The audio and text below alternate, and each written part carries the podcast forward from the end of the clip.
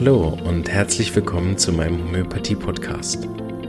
Mein Name ist Marvin Zander und ich freue mich darauf, dir diese alternative Heilmethode näher bringen zu dürfen. Ich werde dir die Hintergründe und Grundlagen leicht verständlich erklären, von meinen Erfahrungen und Erkenntnissen berichten und dir ermöglichen, alle Bereiche dieser ganzheitlich wirkenden Therapie kennenzulernen. Ich freue mich, dass du dabei bist und wünsche dir viele Erkenntnisse bei der heutigen Episode.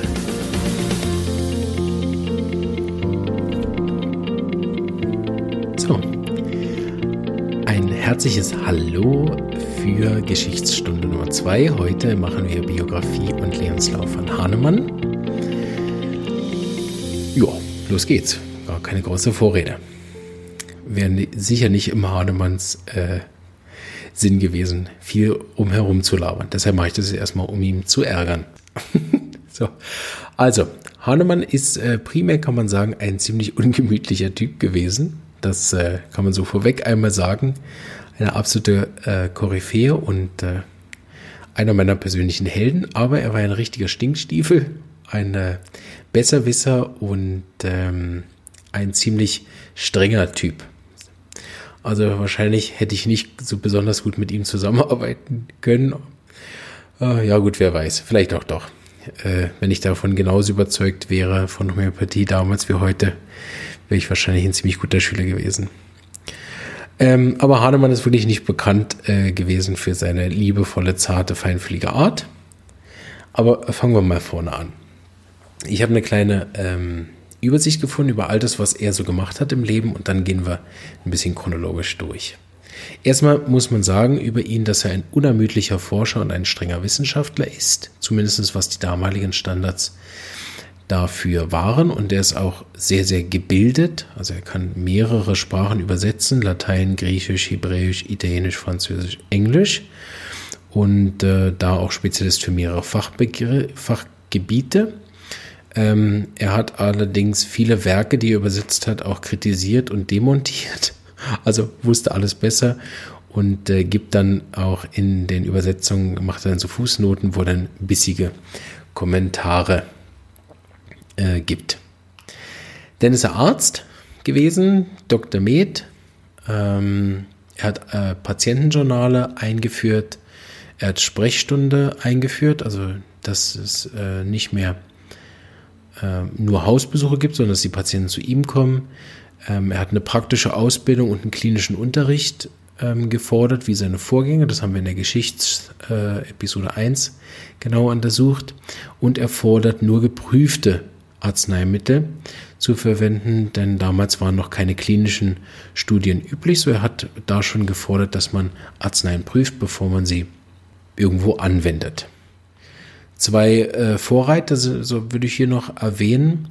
Ähm, das eine ist der Albrecht von Haller, dessen Werk hat er zuletzt übersetzt, der geschrieben hat, ähm, die Wirkung einer Droge muss am Gesunden ausprobiert werden. Das hat er übersetzt und danach das dann äh, zusätzlich gefordert. Der war aus der Schweiz, der Albrecht von Haller. Und dann haben wir noch einen in Österreich, die, die, die hat diese Idee des Selbstversuches Hahnemann als Idee gegeben. Der hat nämlich geschrieben, wenn Stramonium durch Verwirrung Gesunde krank macht, dann müssen wir Versuche machen, ob auch der verrückte Geisteszustand zurückgibt. Also, dass die Verrückten sozusagen geheilt werden nach dem Ähnlichkeitsprinzip. Er war zusätzlich Venerologe. Er hat nämlich unterschieden den Tripper und die Syphilis aufgrund von klinischen Beobachtungen. Das war damals eine Krankheit.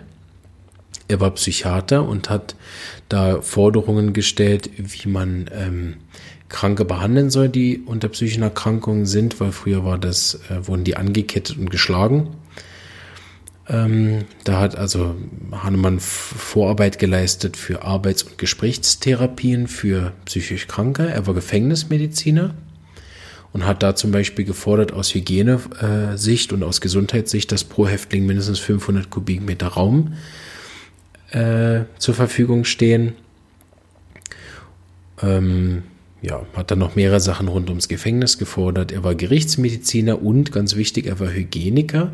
Hat da viele Standardisierung in, äh, dem Bereich, wo er gewirkt hat, eingeführt. Das Händewaschen mit Essig zum Beispiel, Frischluft im Krankenzimmer, ähm, dass man den Puls abgewendet misst vom Patienten, dass man äh, Ausscheidung von Kranken oder Leichen oder die Kleider von denen verbrennt ähm, dass, dass äh, Kleidung von Personal äh, im Backofen erhitzt wird. Ähm, er hat da auch in der Zeitschrift äh, was veröffentlicht.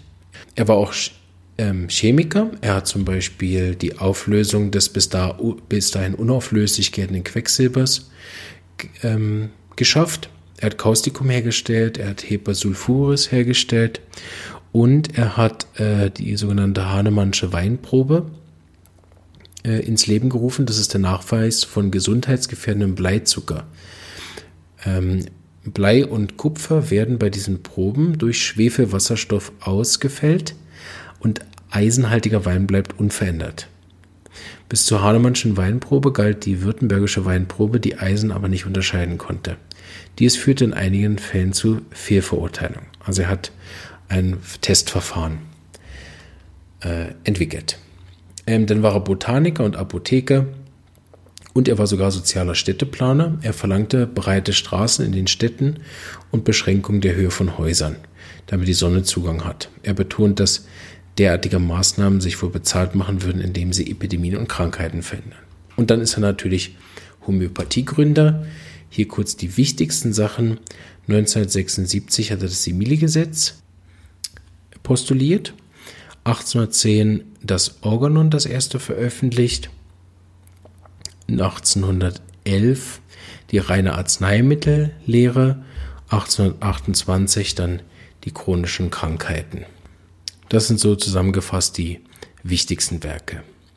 Denn äh, kommen wir jetzt zum Lebenslauf. Also 1755, 10. April, war die Geburt in Meißen und er war der älteste Sohn eines Porzellanmalers aus einer wohlhabenden Familie.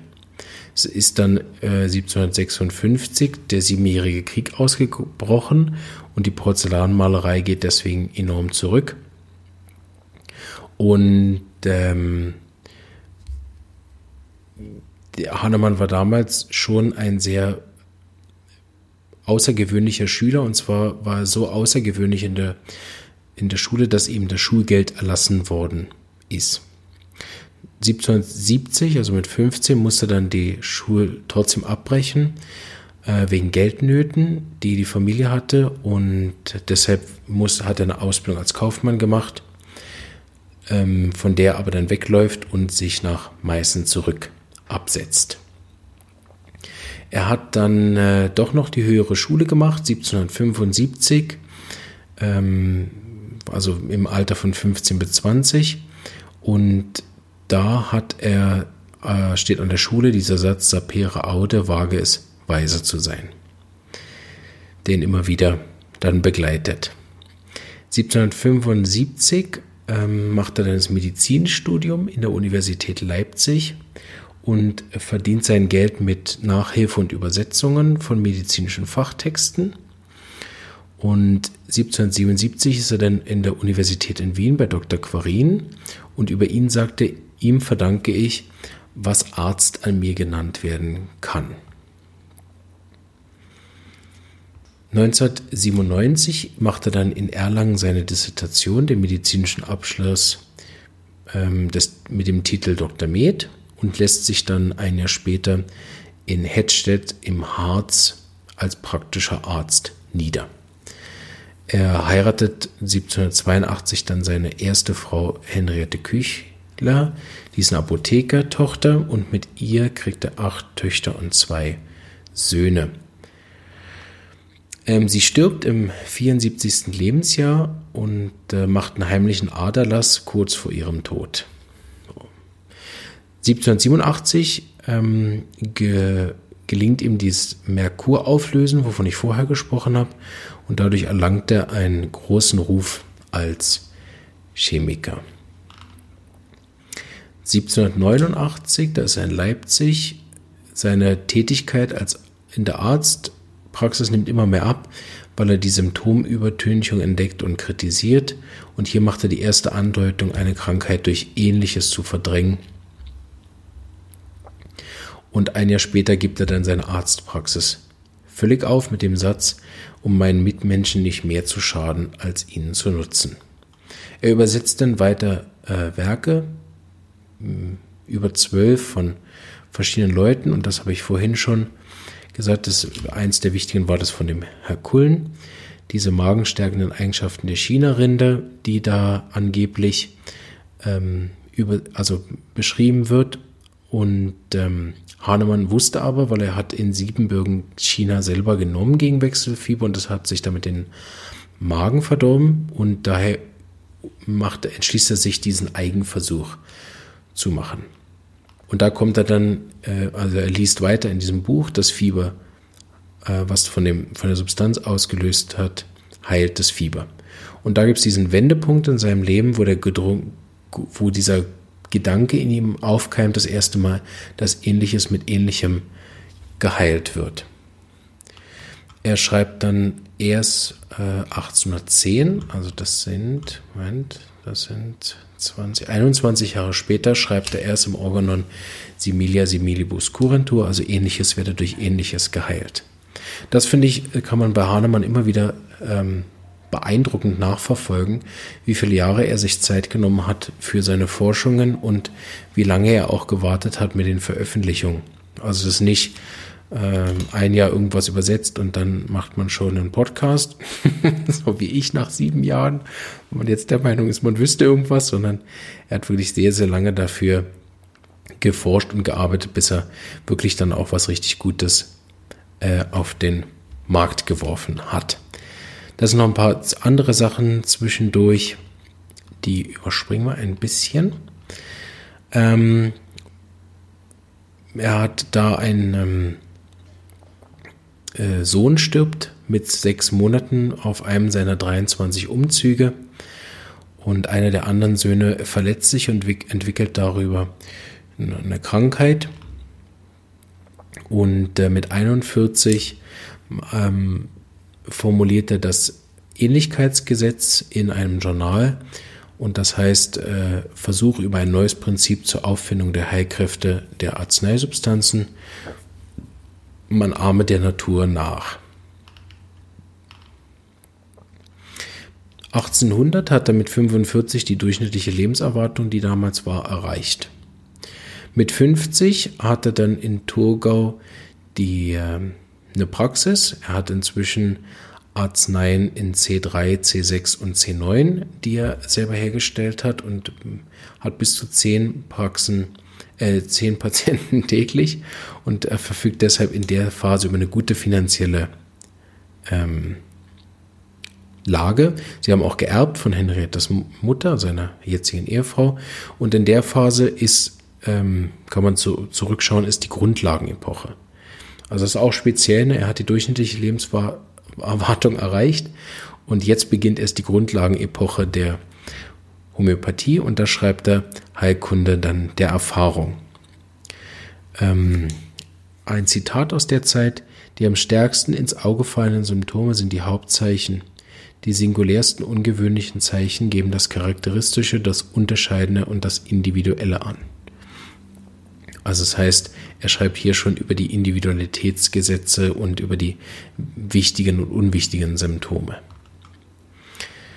1807 benutzt Hahnemann das erste Mal den Begriff homöopathisch in seinen Schriften und in einem Brief an Dr. Huferland schreibt Hahnemann, ich bin seit 18 Jahren von dem gewöhnlichen Weg in die Heilkunde abgegangen. Ich mache mir ein empfindliches Gewissen daraus, unbekannte Krankheitszustände bei meinen leidenden Brüdern mit unbekannten Arzneien zu behandeln, die leicht das Leben in Tod verwandeln und neue Beschwerden und chronische Übel herbeiführen könnten, welche oft schwerer als die ursprünglichen Krankheiten zu entfernen sind. Da redet er also vom Prinzip der Unterdrückung. Auf diese Art ein Mörder, des Lebens meiner Menschenbrüder zu werden, war mir der fürchterlichste Gedanke. So fürchterlich, dass ich in den ersten Jahren meines Ehestandes die Praxis ganz aufgab und fast keinen Menschen mehr ärztlich behandle, um ihm nicht noch mehr zu schaden. 1810 äh, schreibt er dann Organon der rationellen Heilkunde mit einem groben Vorwort. Da schreibt er über Unterdrückung. Damit hat er sich das erste Mal den Zorn dann der Ärzte ähm, aufgehalst, wo er dann gesagt hat, dass die Arzneimittel, die sie im Moment verwenden, halt schlimmere Krankheiten ähm, machen durch die Unterdrückung. Und in der Einleitung schreibt er, wähle, um sanft, schnell und dauerhaft zu heilen, in jedem Krankheitsfall eine Arznei, welche ein ähnliches Leiden vor sich erregen kann, als sie heilen soll. Und damit hat er eben dieses Similibus, Similia similibus curentur ähm, eingeführt. Und das ist eben von heute weg gesehen eine Revolution in der Medizin, weil, ähm, weil, und das ist erst 24 Jahre nachdem er das Ähnlichkeitsgesetz entdeckt hat. Aber die Heilkunst wird damals schon abgelehnt und findet nicht so richtig Resonanz, so wie das in manchen Bereichen ja heute auch immer noch der Fall ist. 1811 schreibt er dann die reine Arzneimittellehre, also die seine Mater Medica Pura, wie es heißt. Also da die Arzneien, die er geprüft hat, meistens bei sich und seinen Kindern, die äh, schreibt er dann in dem Buch auf. Ähm, 1819, also jetzt ist er inzwischen 64, schreibt er dann das Organon der Heilkunst und ändert damit den Titel in Kunst. 1820 ähm, gibt es einen Streit mit den Apothekern, weil er ja seine Arzneien selber hin, äh, selber herstellt und da hat er dann Stress mit den Apothekern. Und ähm, Hahnemann äh, profitiert in der Zeit mit seiner Praxis enorm davon, dass er mit den äh, so viel Erfolg hatte mit seinen Arzneien bei den Seuchenbehandlungen während der Kriege und auch seine Schüler inzwischen ihre äh, Praxistätigkeit aufnehmen. Hahnemann äh, sagt über diesen Apothekerstreit, die Apotheker lachen über die Homöopathie, machen Mixturen und sind unzuverlässig. Weil ich ihnen nicht vertraue, muss ich meine Arzneien selber herstellen.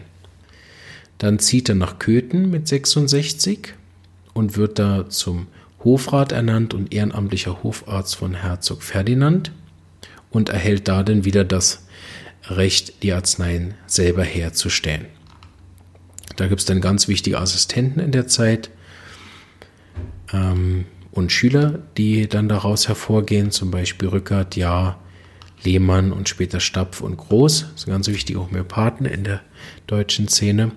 Und mit 73, also 1828, schreibt er dann die chronischen Krankheiten die Behandlung von langwierigen Krankheiten war, selbst wenn sie genau nach den Lehren der bisher bekannten homöopathischen Kunst ausgeführt wurde, im Anfang erfreulich, die Fortsetzung war minder günstig, der Ausgang hoffnungslos.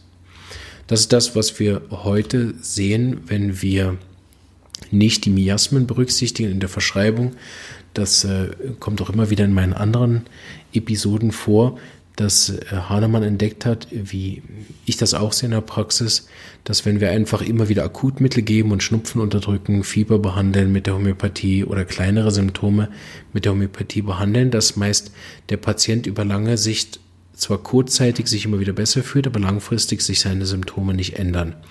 Und das war ein absoluter Durchbruch, dass er innerhalb seines Lebens, Hahnemann, das A bemerkt hat und B darauf auch sogar noch reagiert hat. Ich meine, er hätte ja zufrieden sein können, er hat ja immerhin am Anfang erfreuliche Reaktionen gehabt, aber ihm war das zu wenig. Er wollte immer noch seinem höchsten Ideal, was er nachher auch im Organon schreibt, dass er den Zustand des Patienten so stark verbessern will, dass er wieder so ist wie vor der Krankheit. Und diese chronischen Krankheiten, das sind sicher die umstrittensten äh, Werk äh, von Hahnemann, was er ähm, geschrieben hat.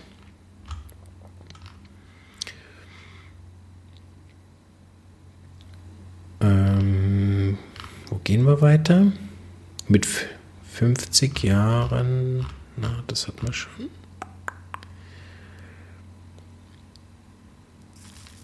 Eben mit 1830 stirbt dann seine Frau, das habe ich vorhin schon gesagt. Und auch der Herzog in äh, Ferdinand in Köthen stirbt So diese Schutz und der Schutz und der Gönner von ihm bricht so ein bisschen zusammen. Er hat aber 1831 ist dann nochmal diese Cholera-Epidemie, was ich in der Geschichte schon mal erzählt habe, wo er so große Erfolge hat mit der Homöopathie. Und 1833 ähm, schreibt er dann die fünfte Auflage des Organons. Und da taucht dann das erste Mal der Begriff Lebenskraft auch. Ähm, das haben wir in dem Geschichtsfolge besprochen, dass das sozusagen äh, nicht sein Begriff ist, den er geprägt hat, sondern der aus der Geschichte herauskommt, von dem, äh, von der Idee, dass alles beseelt ist auf der Welt. 1833 gibt es auch noch die Eröffnung der homöopathischen Heil- und Lehranstalt in Leipzig.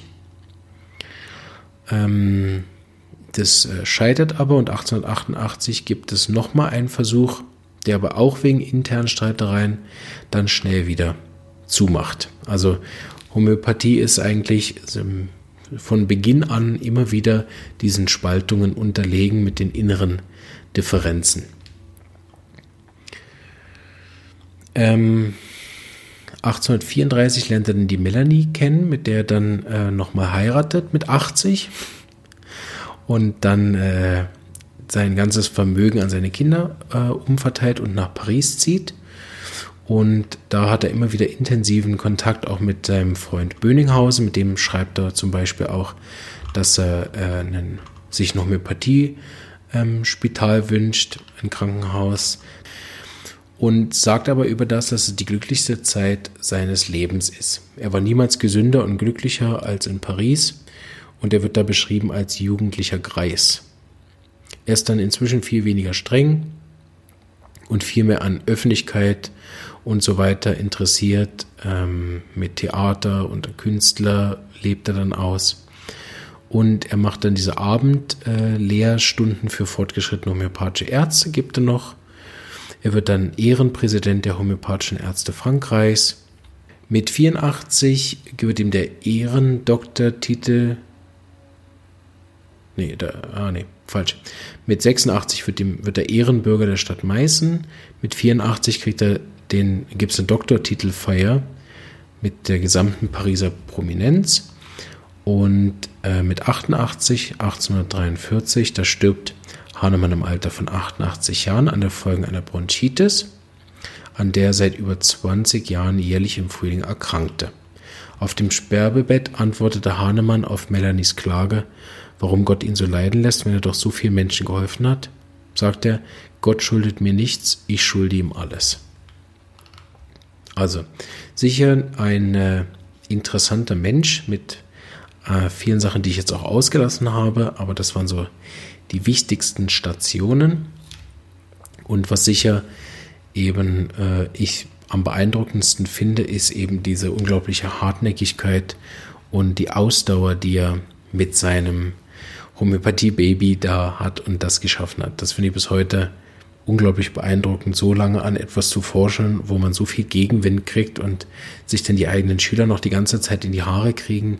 Also ich weiß nicht, ob ich da nicht auch äh, ein Griesgram geworden wäre, wenn sich die, äh, wenn sich das alles so schwierig gestaltet. Und das ist ja eigentlich bis heute noch so ein bisschen das Homöopathie-Problem. Ich habe manchmal das Gefühl, dass die Homöopathie gar nicht so sehr leidet unter den Anfeindungen von außen. Das hilft sicher auch nicht.